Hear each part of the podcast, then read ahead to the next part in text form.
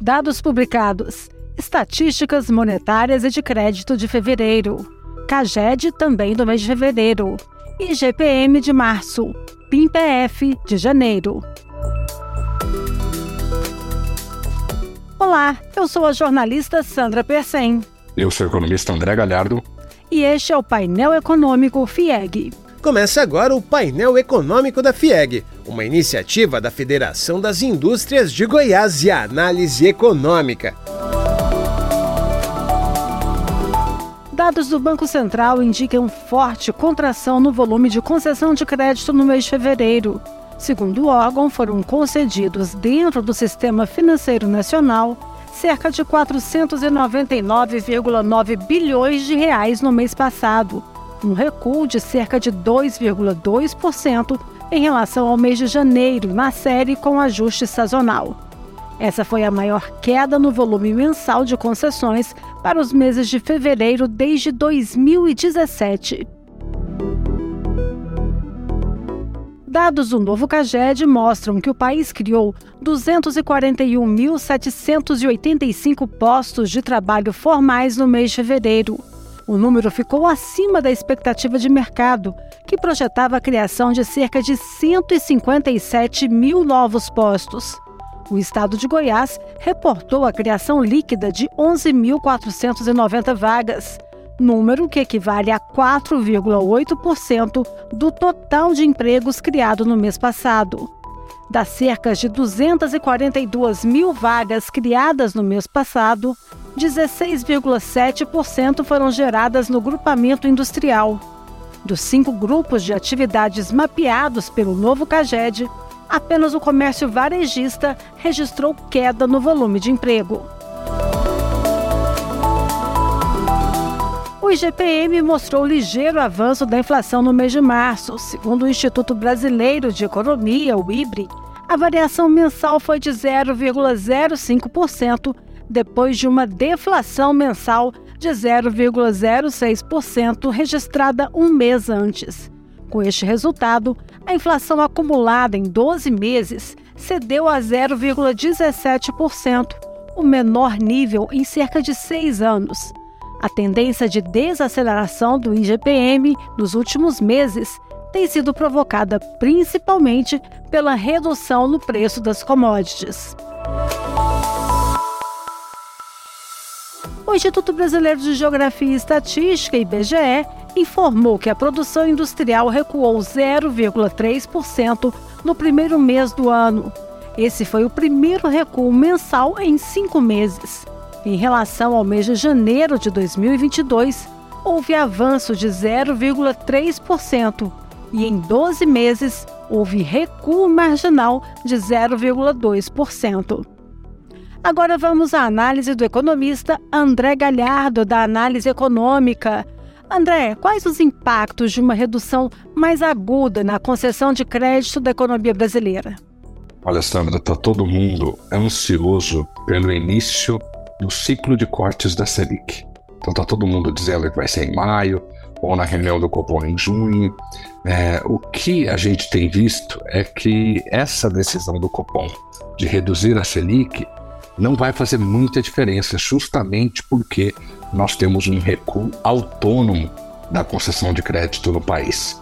De modo geral, a gente já vê uma defasagem é, da, da, da do funcionamento da política monetária sobre a economia. Ou seja, quando o Banco Central começa a aumentar a taxa de juros, a expectativa é que os efeitos deste aumento demorem 6, 9, 12 meses, a depender da teoria que você escolhe para abordar esse impacto. Quando o Banco Central, o Banco Central reduz a Selic, também há uma defasagem temporal até que os efeitos sejam sentidos na economia real. O grande ponto aqui é o seguinte: mesmo que a gente comece a cortar a Selic já no mês de maio, esse recuo dos bancos no volume de crédito concedido, no aumento da, das taxas de juros cobradas pelo mercado, deve retardar ainda mais a, a, o impacto de uma política monetária menos restritiva sobre a atividade econômica brasileira. Então, apesar da promessa de redução da Selic, é, isso pode não trazer frutos imediatos, justamente porque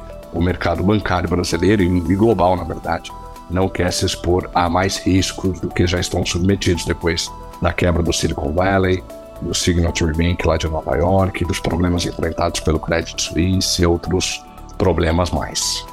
E qual é a expectativa em relação ao comportamento dos preços no Brasil? Essa tendência de queda do IGPM deve continuar pelos próximos meses? Olha, se tudo acontecer como a gente espera, não.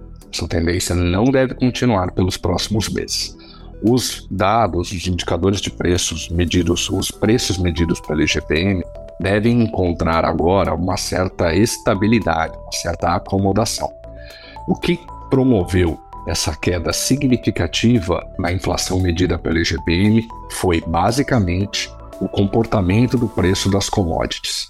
Então, houve queda no preço do barril de petróleo, do minério de ferro, em commodities agrícolas de modo geral, e tudo isso acabou produzindo uma queda significativa no IGPM, porque 60% do IGPM está conectado aos preços ligados à base da cadeia produtiva, os, os, índices de preço aos produtores. Então, agora parece que boa parte das commodities encontraram um piso e estão rondando este piso. Então, em, em tese, né, nós temos uma guerra em curso, nós temos a possibilidade de uma crise nos Estados Unidos, na Europa, a gente tem um setor bancário muito é, enfraquecido, um clima de incerteza muito grande. Então, mesmo com, esse, é, com essa guerra, com esse clima de incerteza e com esses problemas econômicos, a expectativa é de que as commodities transitem neste espaço, nesse, nesse ponto né, em que estão transitando neste momento. Então, a expectativa é de que o IGPM responda a essa acomodação dos preços das commodities e daqui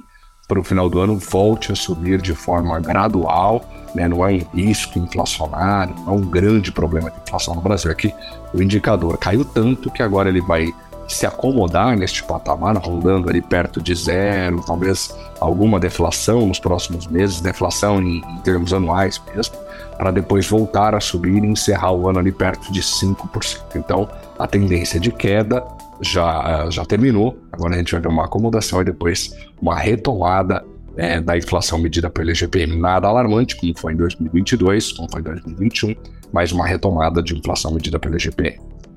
E a gente já consegue avaliar o comportamento da indústria nesse mês de fevereiro?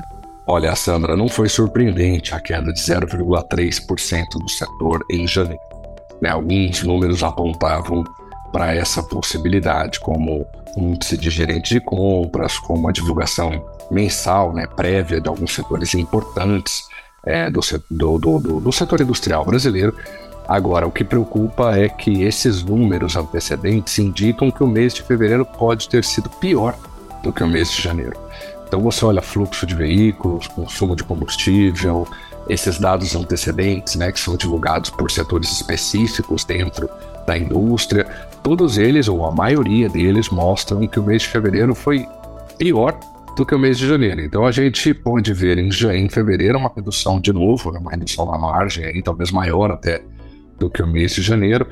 E, e essa é uma, é uma tendência para todos os setores aqui no Brasil. De novo, a gente, a expectativa do Brasil é de que um novo arcabouço fiscal, de que uma eventual reforma tributária, é, de que uma valorização do câmbio, tudo isso promove, e até uma queda da Selic, tudo isso promove um ambiente melhor e que os setores voltem a crescer em vigor, como a gente viu em 2021 e 2022. Só que nós temos um problema bancário agora, nós temos um, um, clima de incerteza grande do ponto de vista externo, a gente tem a discussão do arcabouço fiscal, a discussão da reforma tributária, e tudo isso pode mexer bastante com o câmbio, pode mexer bastante com os preços de modo geral.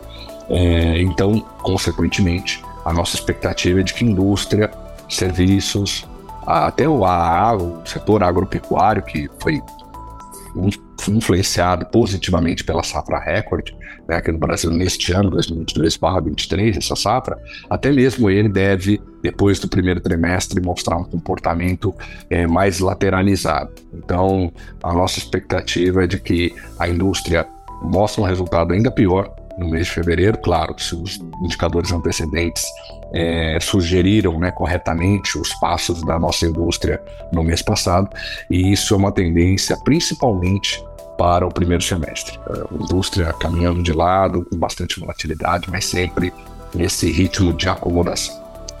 Obrigada, André Galhardo, economista-chefe da análise econômica. Eu que agradeço. E este foi o podcast Painel Econômico da FIEG desta sexta-feira, 31 de março. Estaremos de volta no dia 19 de abril para comentar os dados da produção industrial mensal de fevereiro e do nível de atividade econômica regional do Banco Central de janeiro. Até lá! Esse foi o painel econômico da FIEG, uma iniciativa da FIEG e Análise Econômica para você.